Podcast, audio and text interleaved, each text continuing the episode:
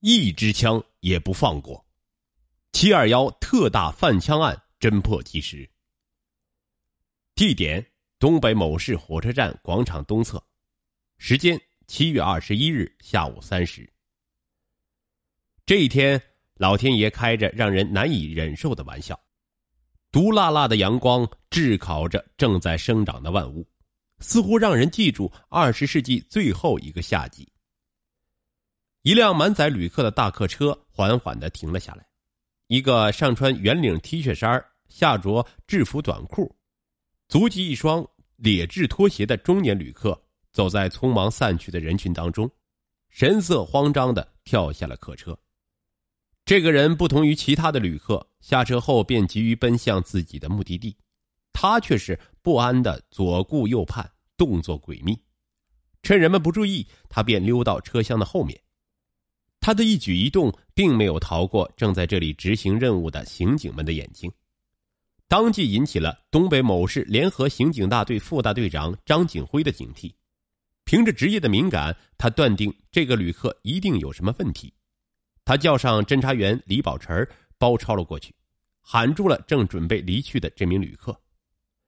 那个中年旅客知道了警察的身份后，显然有些紧张，身体不自觉的抖动了一下。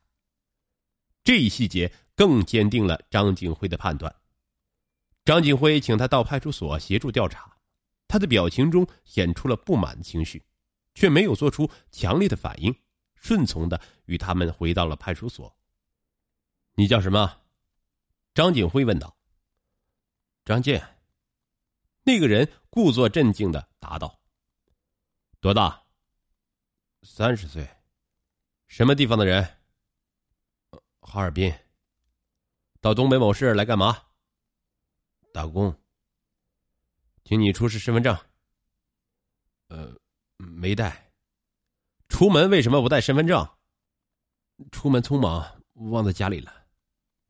在张景辉询问期间，李宝成对这个中年男人携带的物品进行清查，寻找其中的可疑线索。这个人并没有带过多的物品。但兜里的五千元现金和一部无卡手机引起了李宝成的注意。外出打工，你带这么多钱干什么？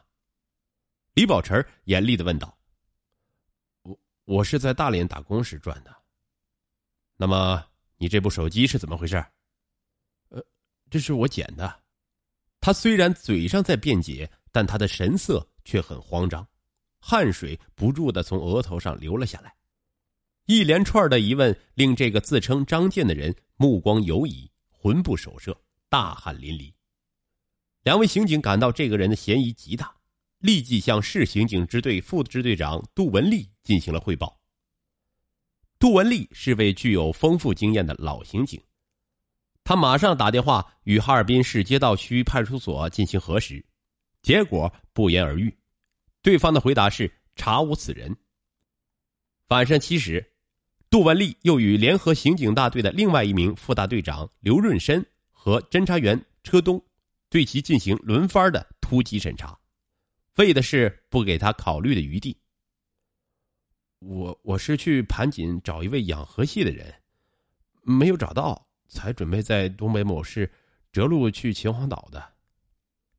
张健又编造了一个令人不能信服的理由，显然已经露出了破绽。杜文丽是单刀直入，大声喝道：“你在说谎！我已经做了调查，你提供的哈尔滨地址所在的派出所报告说根本就没有你这个人，而且你家乡的警方已经掌握你的活动情况。现在是你主动交代呢，还是让我们来告诉你？这是个态度问题，这将决定着你能否从宽处理。”经过四个多小时的较量，在强大的政策攻心的压力下，他的精神。早已到了崩溃的边缘。他抹了一把汗水，颤抖的交代了一个令所有在场的人为之一惊的事实。这个人的真实姓名叫刘国华，今年三十七岁，家住齐齐哈尔市。在一九九九年一月至四月间，伙同他人从外地购置了四支苏式军用五九式消音手枪，已经贩卖出去了。因为他的同伙从俄罗斯往国内贩枪的事儿败露了，他为了躲避公安机关的追捕，南下逃到大连，然后从大连到了盘锦，从盘锦坐汽车到东北某市，准备换车去秦皇岛，没料到在东北某市却自投罗网了。杜文丽意识到问题的重大，如果一支枪流落在坏人的手里，直接威胁着社会的稳定和人民群众的生命安全，也会给国家财产造成无法估量的损失。尤其枪案发生在建国五十周年大庆的前夕，更是疏忽不得。时间紧迫，他立即驱车赶回市公安局，向主管刑侦工作的副局长朱良同志做了汇报。朱良是紧锁眉头。当杜文丽介绍完情况后，他当机立断决定，调集警力，派好车辆，连夜出发，北上齐齐哈尔，抓人缴枪。十日。时任东北某市市刑警支队长的高鸿建和联合刑警大队长郭宝玉正在金华的全国加强刑侦基础工作经验交流会上介绍经验。当他们接到范枪案通报后，放弃了这么一个千载难逢的交流机会，当即踏上了归途。杜文丽和他的十多名战友们来不及与家人告别，甚至连换洗衣服的时间都没有。晚上十点多钟。便匆匆的踏上了遥远的征程。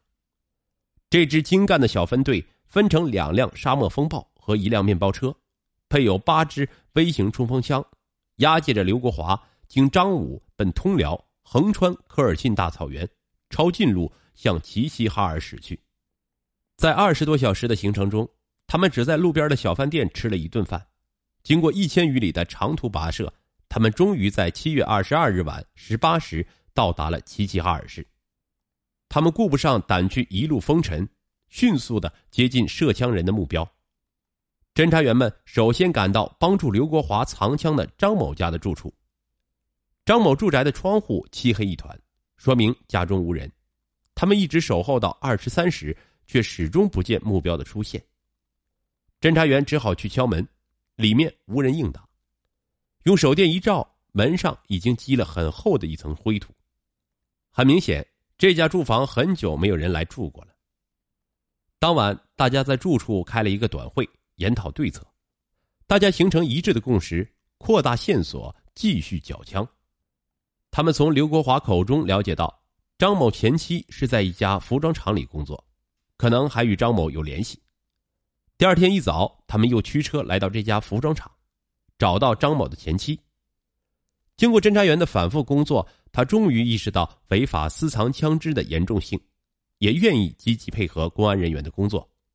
他们一同来到张某的家，打开房门，搜遍了所有的角落，也没有发现枪支的踪迹。大家很失望。